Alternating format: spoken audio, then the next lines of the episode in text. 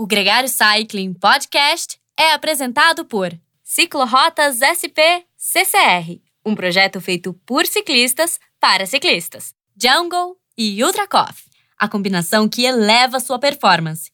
Plant Power, perform your best. Ciclovia do Rio Pinheiros, a ciclovia que revoluciona o jeito de pedalar em São Paulo. Saiba mais sobre nossos parceiros na descrição deste podcast. Muito bem-vindo ao Gregário Cycling Podcast. Eu sou o Leandro Bittar e mais uma vez um encontro que eu tenho a companhia aqui comigo do Nicolas Sessler e do Álvaro Pacheco. A gente vai falar sobre uma das grandes figuras do ciclismo mundial, do senhor Eduardo Luiz José Merckx, um ciclista que nasceu em 17 de junho de 45, então tem 77 anos já e é conhecido como o maior ciclista de todos os tempos, o Ed Merckx. Vários livros já falaram sobre a carreira do Merckx. O Merckx está em todos os livros porque seus feitos dominam é, boa parte dos recordes do ciclismo. Para gente aqui que é do Brasil, que se lembra muito do Pelé como atleta do século, vale contextualizar que a eleição que colocou a coroa no rei colocou em terceiro lugar também o Ed Merckx. Ele ficou só atrás do brasileiro e do Jesse Owens. Isso contextualiza um pouco da importância do Ed Merckx na história, um dos maiores esportistas de todos os tempos, não só ciclista. E a gente colocou ele aqui no, no gregário sob um contexto de um livro. E não é um livro qualquer, é o livro do Daniel Freeb, o The Cannibal, um livro lançado recentemente. Podia ser um dos inúmeros outros livros que a gente já falou, que, que já lançaram sobre o Ed Merckx, mas a gente escolheu esse porque é o mesmo autor do outro podcast que a gente fez baseado num livro com o Ian Nurik e quem traz os detalhes, quem, quem lê o livro propriamente dito para contextualizar aqui, é a mesma receita do programa passado, é o Álvaro Pacheco. Bem-vindo, Álvaro. Como é você essa não muito árdua tarefa de ler um pouco mais sobre o Ed? Então, primeiro eu queria aqui, Leandro e Nicolas me deem a mão, a gente ajoelha aqui, que estamos perante, vamos falar de Deus, então a gente tem que ter todo o respeito e honraria disso. Mas tarefa dada por você, Leandro, cumprida com prazer. Eu só diria que o livro do Yuri que é melhor, é mais divertido de ler do que do Merckx. Apesar de ele ser uma pessoa é, superlativa, mas o estilo do livro é, é mais fluido do Yurik, como literatura, como diversão. Inclusive, cultura é sempre bom, porque tinha um monte de coisas que eu achava que sabia e não sabia e aprendi lendo o livro. Pô, muito legal. É sobre isso que a gente vai compartilhar aqui nesse podcast, o que você aprendeu. Eu queria até saber como que isso também te transforma como ciclista.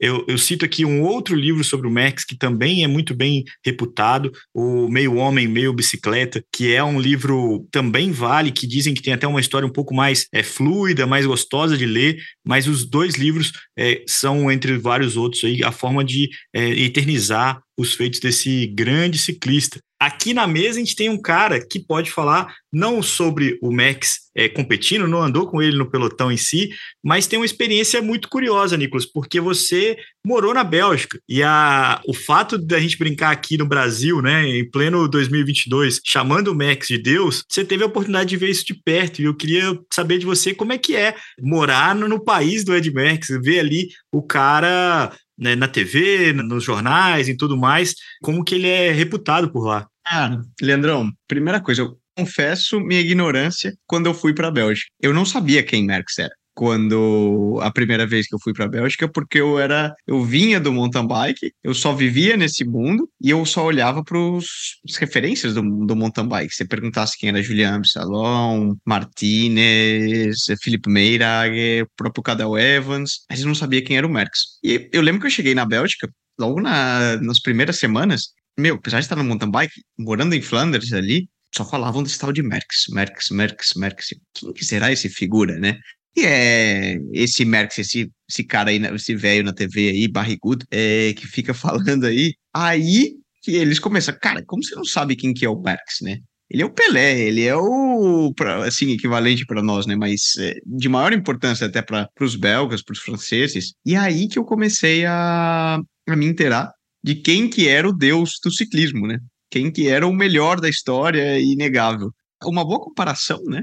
Ele é o ele é o Pelé do ciclismo. Sabe o que, eu acrescentaria? E aí vem aqui a referência do livro, de que o Merckx existiu, não só ele tinha um, um talento superlativo, e a gente vai falar disso, mas ele é meio uma conexão do ciclismo antigo de Fausto Coppi, com o ciclismo moderno, que até meio que se apodreceu nos anos 80, mas das medidas precisas da bicicleta. Ele tinha um mecânico que era nada mais nada menos que Ernesto Colnago. É, então ele começou a olhar a ciência, e isso é uma coisa que o livro chama atenção, de que ele foi também um link entre uma era antiga do ciclismo e a era moderna do ciclismo. É, é importante dizer, né? O Max foi profissional de 65 até 78 e por muitos, né, é, é conhecido como uma fase de ouro, assim, tem grandes nomes dessa época, é, é uma época que realmente motivada muito pela por Cop, por Bartali foi de grande impulsão do ciclismo e que ele inclusive atropelou muitas dessas pessoas. Os ciclistas que poderiam ter tido uma carreira muito mais vitoriosa é, tiveram ali, ficaram um pouco na sombra do Merckx, porque o cara era de fato um canibal. Essa era uma, uma conexão que se faz, né, dessa longevidade, da forma como ele foi super campeão. São inúmeros os feitos dele.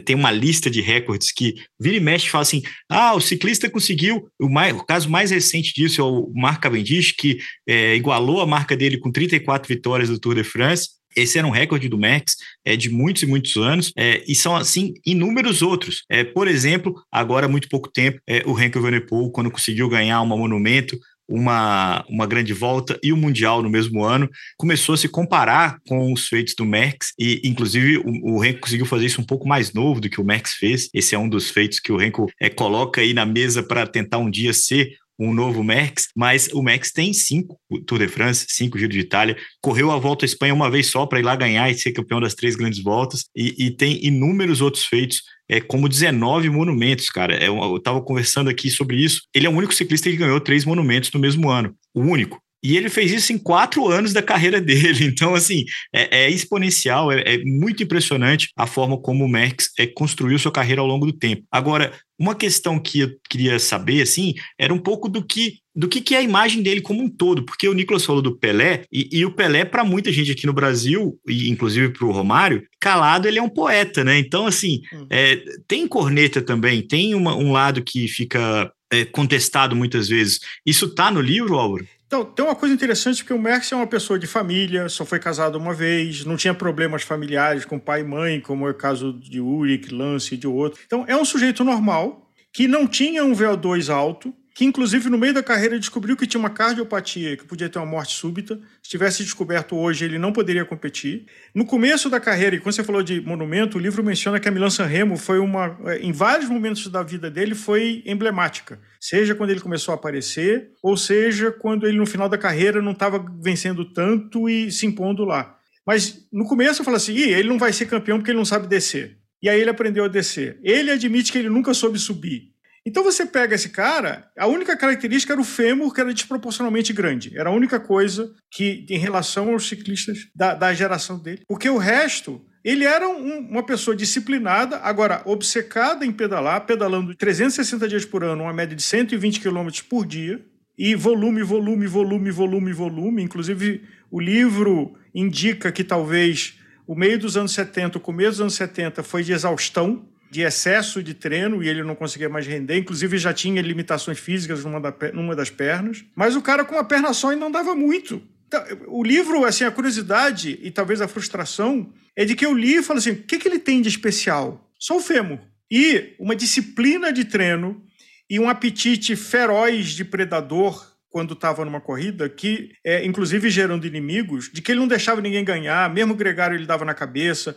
Mas quando estava em casa e todo mundo ele é amigável, inclusive uma crítica que faz ele como pessoa, que todo mundo que pede uma entrevista para ele, ele dá. Ele pede um minutinho e fala. Então, igual o Pelé, que também é, é uma excelência em ser uma personalidade, e tem várias histórias que a gente já ouviu, você encontra com o Pelé no aeroporto, na estação de ônibus, e vai falar com ele, ele responde, ele te dá atenção, ele é carinhoso, ele é atencioso. O Merckx tem essa mesma característica. É diferente de um determinado texano, por exemplo, que é, engaja na garganta só de olhar do outro lado do oceano. Né?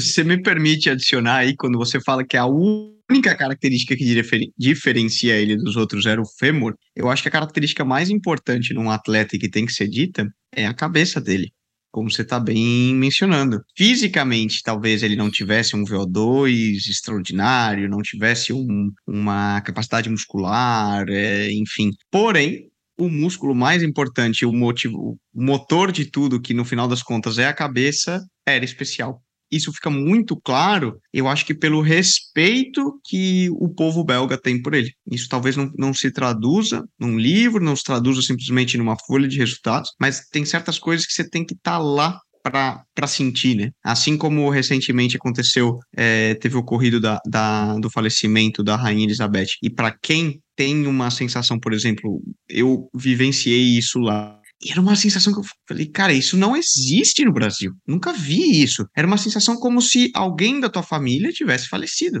Mas da população em geral, o tamanho e o respeito dela perante a população inglesa, né? O mesmo pro Merckx. Claro, não vou comparar ele com a Rainha Elizabeth, mas tem um, um, um respeito, um carisma, um, uma admiração pela pessoa do Merckx que talvez só na Bélgica para você realmente sentir o quão querido ele é na, dentro do esporte. E, eu, e aí que entra a dúvida, né? Não, não é pelo, pelas conquistas dele como, como, como atleta, porque no final das contas ele ganhou muita coisa, medalhas, títulos, etc. Mas vai mais além, né? É, e, e, eu acho que ele tem uma coisa humana, porque quando você fala sobre a Bélgica, por exemplo, ele teve primeiro o Van Looy, que era, era Fla-Flu, né? era Corinthians e São Paulo. É, o Rick Van Looy, que inclusive fazia questão de falar muito mal dele, ele, segundo o livro, não revidava tanto. E aí, Nicolas, você que é o poliglota é, da Gregário, Van, Van, Van Vlemik. É, Roger de Vlemik.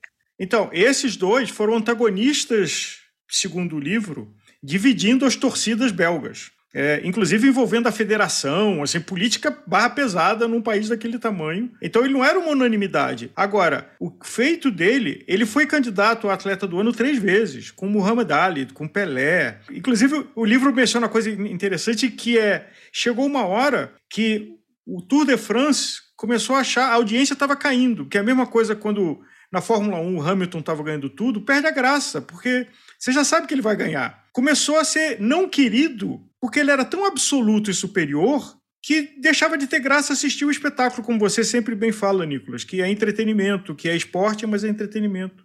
Para dar um contexto aqui, duas coisas que eu vou, eu vou trazer alguns números enquanto a gente fala aqui de situações. Você citou a Milão São Remo, ele foi sete vezes campeão do Milão São Remo. A primeira em 66, que foi a primeira grande vitória dele, e a, segunda, a última em 76, que foi a última grande vitória dele.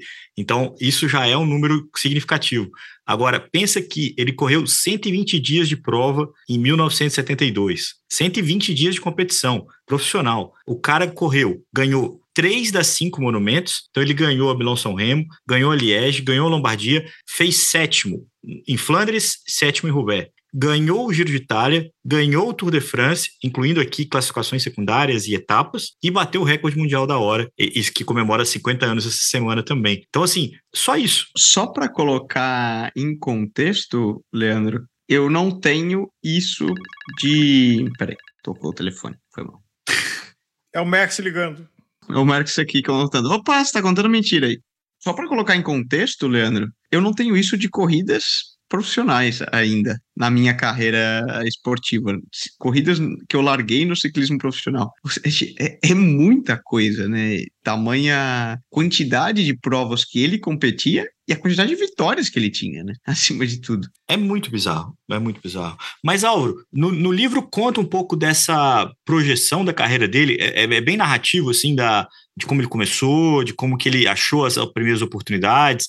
É, ou ele já vai pulando as etapas ali, contando mais da parte já do, do auge da carreira dele? Não, ele dá a narrativa, mas como já se escreveu muita coisa pelo Merckx, eu imagino que um, um, jornalista que vai escrever um livro novo quer dar um enfoque novo. Então talvez eu devesse ler um dos primeiros livros onde contava mais sobre ele, e esse já assumiu um conhecimento prévio que eu não tinha. Então eu senti falta desses gaps, mas eu acho que é intencional para criar um, um livro diferente que as pessoas se interessem em comprar. Mas sim, começou lá desde é, 67 e vem narrando até quando ele se aposentou, inclusive narra o dilema dele, que ele falou que se aposentar e hesitou várias vezes. No final foi para uma equipe da Fiat, que só ia durar um ano, aí depois foi para a equipe da CIA, que foi meio constrangedor, porque já estava tudo ali meio pendurado. Então, assim, ele demorou a parar. Eu acho que esse é um dilema de todo atleta que vive, porque ele passou uma década e a década de ouro de qualquer pessoa, dos 20 aos 30, como um ser global. E aí você largar tudo isso para ir para casa é uma decisão impossível, não é difícil, é impossível. e reconhecer que você não é mais, que tinha alguém chegando. O Okana tentou ameaçar, não conseguiu. O Roger tentou e não conseguiu. Mas o tempo, o peso do tempo foi começando a, a, pegar nele. E, ao mesmo tempo, o menor interesse comercial. Isso que é curioso. Porque ele era tão superlativo que era óbvio que ele ia ganhar. Então, não tinha mais tanto interesse do patrocinador é, e do Giro. O Giro foi inimigo dele sempre. Tem histórias meio rocambolescas que sabotou, que teve um doping que não foi doping, uh, numa das três vezes que ele foi pego, né? Porque era quem promove o espetáculo, lembrando de que uma prova de ciclismo é um evento privado de entretenimento, quer ver sangue, nos, entre aspas. E na hora que tem um cara que voa e o resto fica sofrendo, se arrastando lá atrás, correndo o risco de ser cortado, o espetáculo perde. É, e, e isso foi o que ele vivenciou a partir de 73, 74, apesar que você tem os números que longe dele, os números dele estão longe de ser decadente, mas o interesse comercial nele foi diminuindo muita gente queria ser decadente do, da maneira que Ed Merckx Não, foi, né? Seis meses, nos últimos seis meses de vida, era uma carreira esportiva de qualquer pessoa superlativa. Assim, só seis meses é. do último ano decadente. Exato. Eu já eu ficaria com ela, tá? Só pra fazer um parênteses aqui. Levanta a mão, se tiver aqui, eu aceito é que as coisas são tão superlativas, né? Porque entre, entre 68 e 70 ele correu pela Faema, que é inclusive uma marca de, de cafeteira, né? de caf, uma, uma, cafeteria na Itália, e, e, viveu ali o auge mais caribalesco de quem poderia ser um canibal como ele. Mas de 70 a 76 ele correu pela Molteni, então 76 sim, já foi uma, um ano mais difícil, 75 também, mas a gente está nesse período da Molteni, ele foi tricampeão do Tour, tricampeão do Giro, campeão de todas as cinco grandes é, monumentos, não foi um período de decadência, mas talvez um período de menor é, exuberância, né? Como alguém dominante, as coisas começaram a ficar mais difíceis. É, a gente teve grandes ciclistas nessa época, o, o Álvaro citou o Ocanha, tem também o Felipe de Monde, ciclistas que se eternizaram, que não tem é, um décimo das 500 vitórias que o Merckx tem na carreira. Anquetil, Polidor, o, o avô do... É, ele foi aposentando essa galera, né? Depois do, do COP do do Bartali, veio o Anquetil, que teve um grande domínio também. É, o rival dele era o Polidor.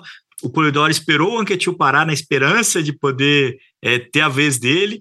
Quando isso aconteceu, veio o Merckx. Então foi uma, uma ducha de água fria sobre o, o Polidor que é entre os grandes o único que não venceu o Tour de France, né? Assim, dos maiores ciclistas da história que não tem o Tour de France, o vô do Mathieu Van Der Poel, mas é, o fato é que o Merckx é, dominou uma era tanto pela Molteni quanto pela Faema, e depois no final da carreira ali, como você falou, Álvaro, com a Fiat e a CIA, já existia ali muito mais uma relação de é, compromisso é, econômico, né, assim, de querer, e de querer um, um, uma reviravolta, né, eu acho que deve ser muito difícil para o cara não ter um último tiro, né, não ter o The Last Dance, ou a última bala, né, do Alejandro Valverde. Aqui, uma coisa para assustar, a Fiat tinha um contrato que não estava muito claro o que, que é. Simplesmente, o Ed Max ficou sem contrato cinco meses.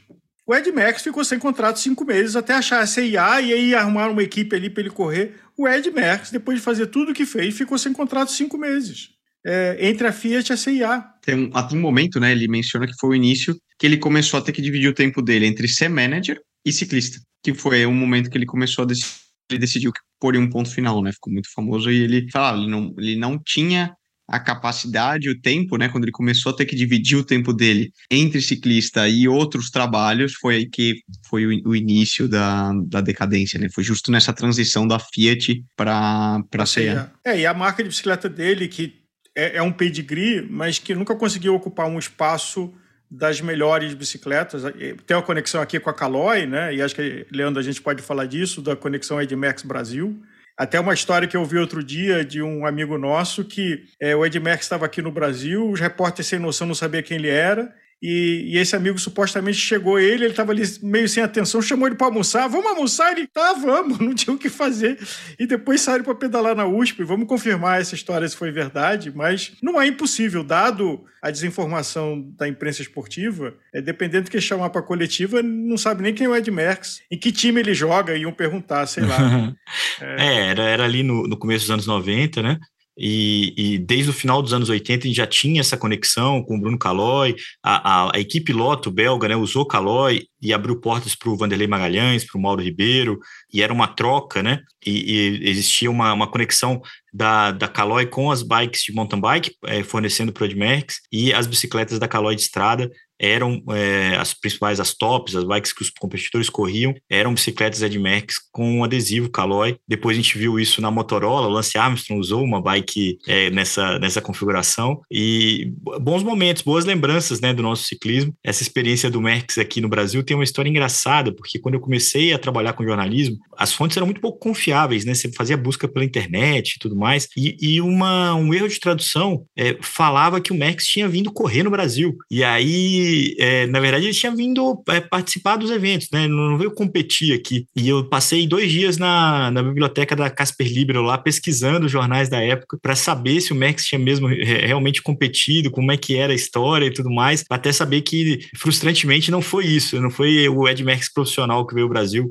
já veio esse Merckx empreendedor aqui essa é uma, é uma, uma relação dele interessante, né? Ele não está tá completamente ainda envolvido, né? Tanto ele, a, a, barca, a marca da bike, é, o filho que também participa e que está aí na possibilidade de ser o novo gestor da, esportivo da Lotus Destiny agora o ano que vem, né, Nicolas? Isso é um papo para o Gregário Radio. Aliás, esse é, esse é uma boa história, né? De que o Exo não conseguiu, o filho do Ed, não conseguir fazer uma fração do que o pai fez. Né? E essa deve ser uma carga muito pesada. Quando você é filho de alguém superlativo e faz a mesma coisa que. É, é, também uma pessoa que se apostava e que tinha a expectativa. E tem até o livro relata isso. Uh, infame é, senhor Ferrari, do EPO, foi apresentado ao Lance pelo Axel Merckx, uh, quando Axel Merckx e Lance dividiam a equipe, uh, que era a Motorola, se eu não me engano. Então, assim, das conexões que o Ed fez, e a gente estava falando isso antes, até de que a visão de doping dessa época era diferente da visão de doping de hoje. Isso está no livro, né? Está no livro.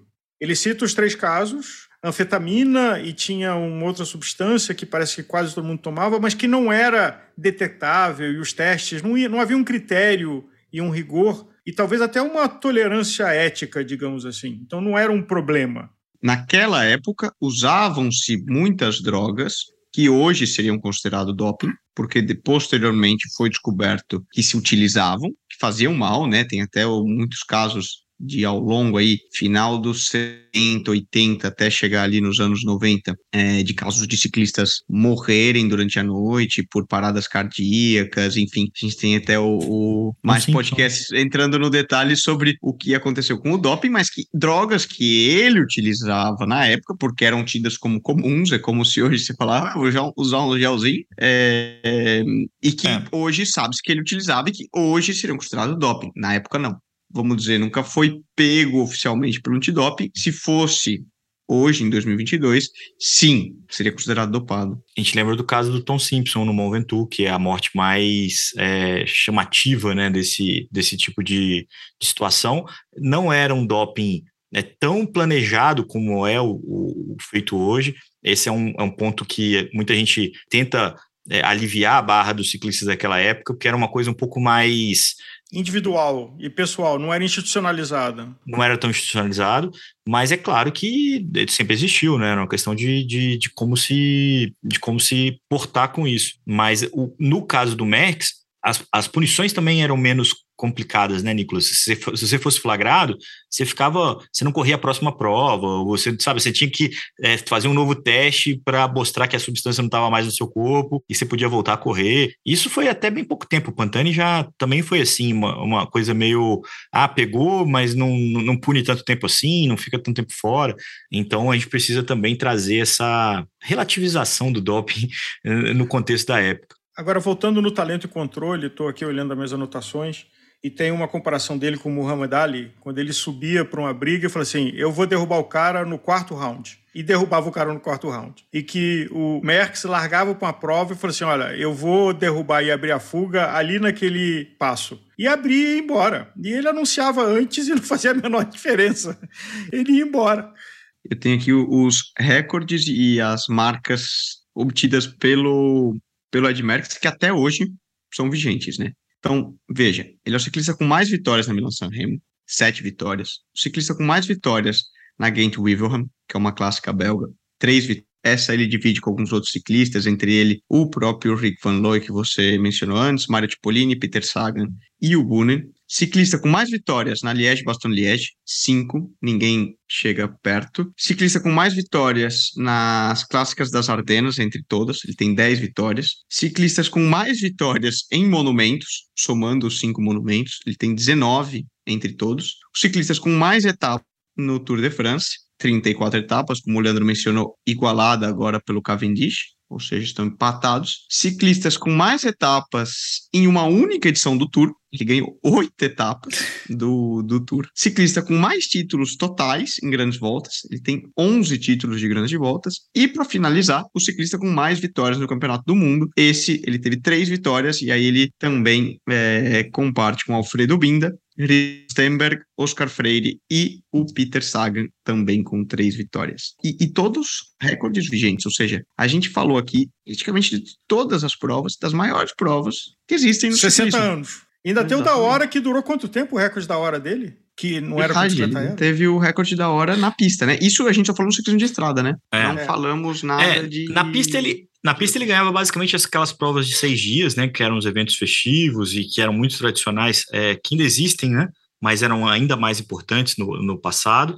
E o recorde da hora é que ele bateu uma vez só, né? Ele correu uma vez só o recorde da hora em 72. E o mais marcante desse recorde é que quando a evolução dos equipamentos começaram a colocar em dúvida é, quem que era realmente é, mais importante ali na disputa, a bike ou o ciclista, a UCI foi lá, varreu tudo e falou assim: não, peraí, a bike tem que ser igual a do Max. Você tem que ser melhor do que o Max na sua perna. É isso que é, isso que é a referência, não é no equipamento, na tecnologia. É, e isso deu um atraso muito grande, né? Porque o pessoal começou a não querer participar tanto do, do recorde da hora e recentemente a UCI foi abrindo um pouco a perna, é, mudou bastante esse, esse formato, tentando uma, aproximar a bike com uma bike de contrarrelógio, uma bike de pista é, com, com clipe de guidão, né, com uma, com uma posição é, um pouco mais tradicional em relação ao contrarrelógio em si, e sem tanta invencionice. Antes, antes os caras corriam com a bike no peito, né, o, o Obri é, usava peça de máquina de lavar, fazia aquele rodas de tamanhos diferentes, era uma, uma, uma coisa meio maluca mesmo, e, e hoje não, hoje é um pouco mais é, controlado, nem tanto, né? A gente falou disso recentemente porque o Flipo Gana bateu a marca, é, atualizou a marca né, de forma bem assintosa é, e usou uma bicicleta que foi investido ali 75 mil euros é, para conseguir ter o melhor equipamento possível para o desempenho dele. Então, bobeia ao CI voltar e, e vetar isso de novo, voltar para a bike do Merckx, Nicolas. Tinha que, ser, tinha que ter ali um, um, desafio, né? O cara bateu o recorde da hora, legal, o Felipe Gana, agora faz com a bike do Merckx, vamos ver o que, que dá. Aí a gente quer ver, né? Só um, um hiperlink aqui das, das coisas dele, é uma nota do livro, porque também tem outra coisa, não se ganhava o dinheiro que se ganha hoje. Então o Max não ficou rico como ciclista, assim como o Pelé não ficou rico como jogador enquanto jogava, ficou e nem ficou tanto depois, mas era outra época do esporte profissional. E no caso dele, tem aqui os critérios que o Nicolas já falou algumas vezes, que acaba o Tour de France ou acaba uma grande volta e o ciclista sai para correr um monte de provinha promocional, às vezes até de resultado combinado, para receber um cachê. E às vezes ganha mais nisso do que o salário na equipe. No caso do Merckx, de 20 de julho a 9 de setembro, ele correu 36 critérios para ganhar dinheiro, prova paga. Então, para um cachê para ele ir lá para completar, e, e, o livro menciona de que ele tinha um, um manager que era um caça-níquel que botava ele também para correr todo dia para faturar algum, porque ganhava uma comissão. Assim, o cara correu 36 critérios em, faz as contas aí, final de julho, começo de setembro, um mês e meio. 45 dias o cara largou 36 vezes. E deve ter um recorde. É que essas provas eram meio combinadas, então não vale muito como contar resultado, né? Porque era, é prova de atração. Mas é, é o volume que ele andava. É descomunal. É difícil, né? De, não de... tinha. Vamos lá, né? Como o Leandro falou, na questão do, do Pipo Gana, não tinha roda aero, tubeless, bretelle confortável, bike fit com com selim no, no esquema, chamou forro tudo de acordo, como a gente, com as comodidades que a gente tem hoje, né?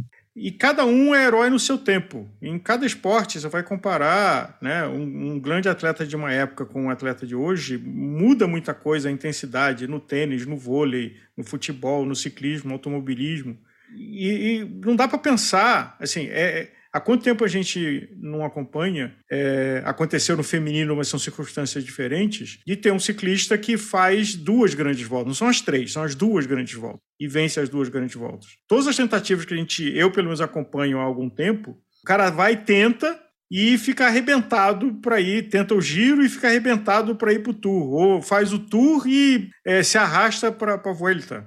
E o cara fez isso algumas vezes, assim. E não é que era mais mole, tinha menos quilômetro. Pelo contrário, eu acho que devia ser mais duro porque não tinha tecnologia de conforto, o deslocamento devia ser mais complicado. Ah, certamente é. era, né? Os carros, os próprios carros que você se desloca eram muito mais desconfortáveis, né? Tudo isso tinha, devia ter um peso na, na recuperação e de fato, o último ciclista que conseguiu ganhar o Giro e o Tour, né? É, foi o Pantani em 98. O Froome conseguiu ganhar a Tour e Vuelta, né? O, o, o contador Giro e Vuelta, mas eh, são raríssimos casos de ciclistas que conseguem fazer isso atualmente. Ah, tava lembrando aqui, assim, eu, é, é, algumas décadas pedalando, a maior relação que, que tinha disponível era 23, era 21 ou 23, e Prato Grande na frente. Então também tem isso, ele fazia todas as montanhas clássicas de 21 é, de 23, com 52 na frente. Não era mais fácil. Dito isso, Auro, uma pergunta aqui. O logo da Gregária foi inspirado no Merckx? É, é, difícil dizer alguma coisa do ciclismo que não tem um pé de Merckx, né? Mas é, diretamente, não. O, uni é... uniforme é da Molteni, né, cara? Não, tem a, tem a referência do laranja, é, a referência do laranja é Molteni, que inclusive o livro me ensinou de que eu tenho que honrar mais o branco e vermelho da Faema do que o laranja da Molteni. E, mas sim, o laranja é, é, é uma. Eu acho que o laranja se conectou no ciclismo é, de uma forma diferente, e aí estou chutando aqui, talvez pós-Molteni, pós-Merckx. Porque é um uniforme icônico. Seria lindo. talvez o uniforme mais icônico do ciclismo eu acho. É. O uniforme que o Merckx usava durante a época da Molteni, né? É, não, preto e laranja. A minha bicicleta é preto e laranja por causa disso. O Merckx está presente em tudo, né? Então, como o Álvaro disse, assim, você pode ver conexões do Merckx em qualquer lugar e inclusive com a camisa que eu usei nessa gravação, né, que tem a frase, Nicolas, que é a frase mais indiscutível que você pode dizer para quando você encontrar com Tom Boonen, você pode dizer quando você encontrar timbre lá em, em Ribeirão Preto, no rolezinho de mountain bike, você pode falar para ele, Max is better than you.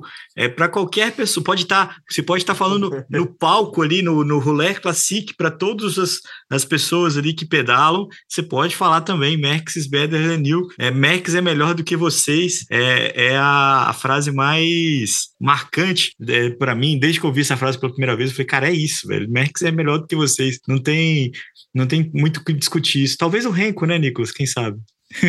e não, sabe aqui não, eu... isso, isso é uma constante leis da física, sabe? Lavoisier. Lavoisier. É, essa não se toca. É. é, mas pegando aqui é, o final do livro, o testemunho do Giancarlo Ferretti, é, de que no futebol teve Pelé, mas teve Maradona. No tênis teve Borg, mas teve também McEnroe. No ciclismo teve Merckx. Ah, não sei. É, aí aí eu, eu, eu, coloco uma, uma. Acho um exagero. Não acho que seria. Não existiria Merck sem, sem copy. Não, não sei se, se o Bernard Renault não tem seu lugar na história. Não sei. Não, não. Não é que ele não tem lugar, mas eu digo assim, que seja de um tamanho comparável. Até porque aqui, o Bartoli, o, o, o, o Merckx ganhou mais clássicas do que o Bartoli e o Copy somados, por exemplo. Mas aí talvez, ah, quando a gente pensa em nome tem um tal texano que, por mais que é, não goste dele também, comparto e do que tenha feito e arrogância, mas de nome e em questão midiática, o Armstrong foi tão Não, eu acho que o maior, Armstrong, né? ele, ele tem a questão de que ele colocou o ciclismo, porque o ciclismo, inclusive isso no livro, em 71 foi a primeira transmissão de corrida de bicicleta nos Estados Unidos, por causa do Merckx, né? Agora, de fato, o Armstrong trouxe é, não pode esquecer nunca do Greg LeMond, que eu acho que fez a cama, e de gente antes dele da 7-Eleven e tudo mais, que vale um podcast separado, porque é um bando de doido numa Kombi, americanos, mas é indiscutível que o lance, com a história dele, com a narrativa dele, popularizou o ciclismo de uma forma que ninguém nunca tinha feito no planeta. É indiscutível. Não, e a é. competência dele para vencer sete Tour de France consecutivos também precisa ser levada em conta, né? O Max tem cinco Tour de France, é, tem cinco giros também, o lance não tem nenhum. Mas é, pouco importa nesse sentido, porque sete títulos consecutivos, a gente sabe o preço que ele pagou por isso, mas é um mérito. E também tem seu lugar na história, sim. Vamos lá, assim, né? Só, uma verdade, né? assim o como... COP, por exemplo, foi prejudicado pela Segunda Guerra. Sim. Ele podia ter ganho dúvida. muito mais coisas e não ganhou porque teve a Segunda Guerra. É, então foram quatro anos, cinco anos em alguns, alguns contextos que você não pô, ele lutou na guerra.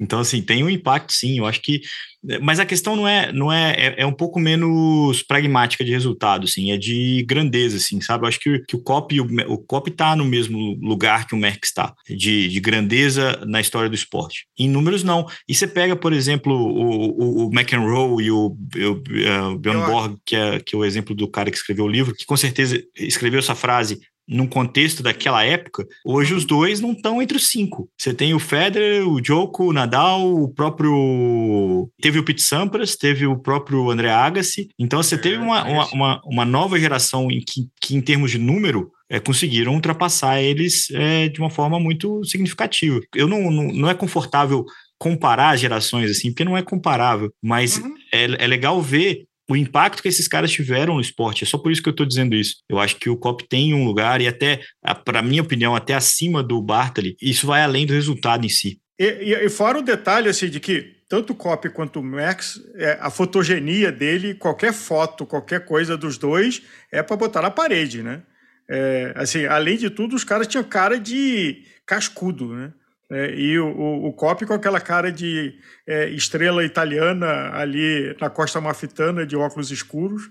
É, é, icônico, era genial. Agora, eu queria terminar essa conversa te fazendo uma pergunta, Auro, já que você é o leitor do livro aqui, o, o a referência desse podcast. É, o que, que você acha que essa leitura te, te transforma ou te soma como ciclista? O que, que você acha que você é, das próximas vezes que você subir na sua bicicleta preta e laranja, esse livro vai ter te impactado?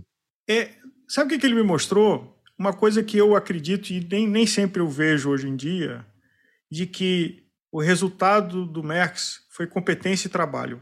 Competência e trabalho dentro das regras. O livro não menciona nada dele pessoal, familiar, antiético. Claro que na hora que estava o pelotão lá, tinha os que o capo de Tuticap, então ele era o, o, Godfather e os gregários, né? Isso faz parte do jogo. Mas é, é uma pessoa, é uma, é uma pessoa que está vivo, determinada, disciplinada, usando a tecnologia que estava à disposição da bicicleta milimétrica. Tem filmes que você acha na internet que ele tinha um esquadro que ele ia medir antes de subir na bicicleta se ela estava regularmente é, feita.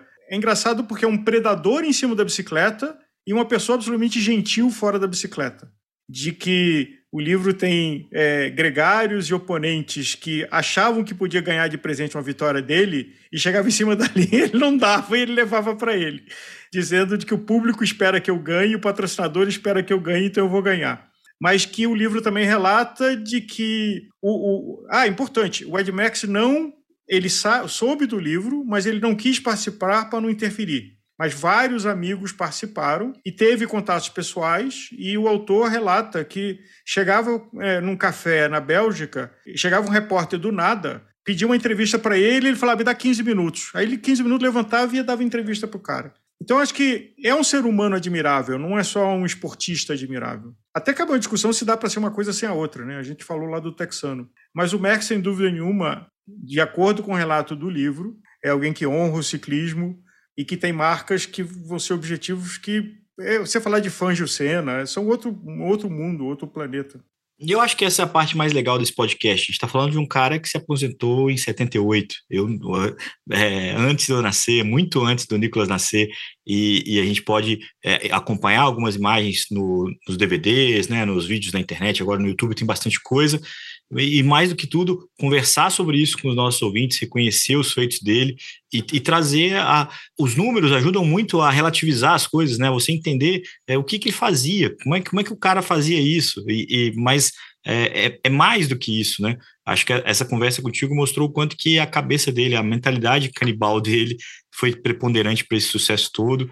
Uma história bacana, né, Nicolas? Bom, total. É, como eu falei, apesar da gente não ter muita imagem dessa época, ficam as, as histórias e as, e as memórias que as pessoas têm disso, né? E o quão, quão impactante foi foi. Eu, eu pessoalmente, como eu falei, né, no começo não conhecia, vindo de outro esporte, do mountain bike, dessa bolha off-road. E quando eu cheguei na Bélgica, apesar de ainda nos primeiros anos estar tá fazendo só o mountain bike, logo eu comecei a ter uma admiração e crescer e, e, brilhar os olhos e buscar até essas, essas histórias, né? De escutar justamente os velhinhos tomando uma cerveja. E tem, tem, tem várias lendas ali, né? De tipo, o Merck saía para treinar tomando no, o, o, o recovery dele, né? Era uma Castel Beer, que é uma cerveja muito forte, tem 10, 11 graus de, de teor alcoólico, com dois ovos crus batidos. É, esse era o, o recovery dele. E, e, e, é tão legal que você entra ali como, como jovem, né? Chega no, no bar e o velhinho fala: Ah, porque Merckx tomava Castel Beer com, com dois ovos. Tá mais forte se você tomar Castel Beer. E esse tipo de coisa, né? Realmente é muito legal e acaba influenciando no final das contas, um atleta, ele tá aí para inspirar. O atleta ele é um, um, meio de entretenimento, ele é uma forma de trazer felicidade às pessoas. E nisso Merckx foi e ainda é muito bom. Ed Merckx vivo, quem sabe um dia a gente esbarra com ele e faz uma, algumas perguntas gregário é, para Ed Merckx. Eu perguntaria se a história do Castel Beer com ovo é verdade. É capaz de você falar assim, qualquer, qualquer truque ele concordaria, assim, não, sim, sim, sim, fazia, com certeza. Só para ver o trouxa tentando, né?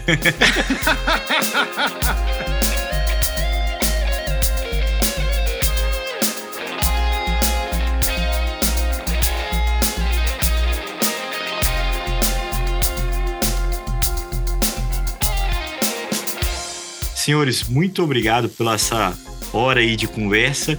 É um formato de podcast sempre fora um pouco da nossa, é, do nosso habitual, mas sempre muito divertido pra gente. Eu espero que quem tem escutado a gente aqui também tenha se divertido tanto quanto a gente. É, participem, comentem, deem sua opinião sobre o Mad Max. Que tal sugerir uma pergunta? O que vocês perguntariam para ele se vocês tivessem uma chance? Quem sabe seja a nossa motivação para ir atrás do rei e, e pedir para ele uma entrevista. Um grande abraço para vocês e até a próxima.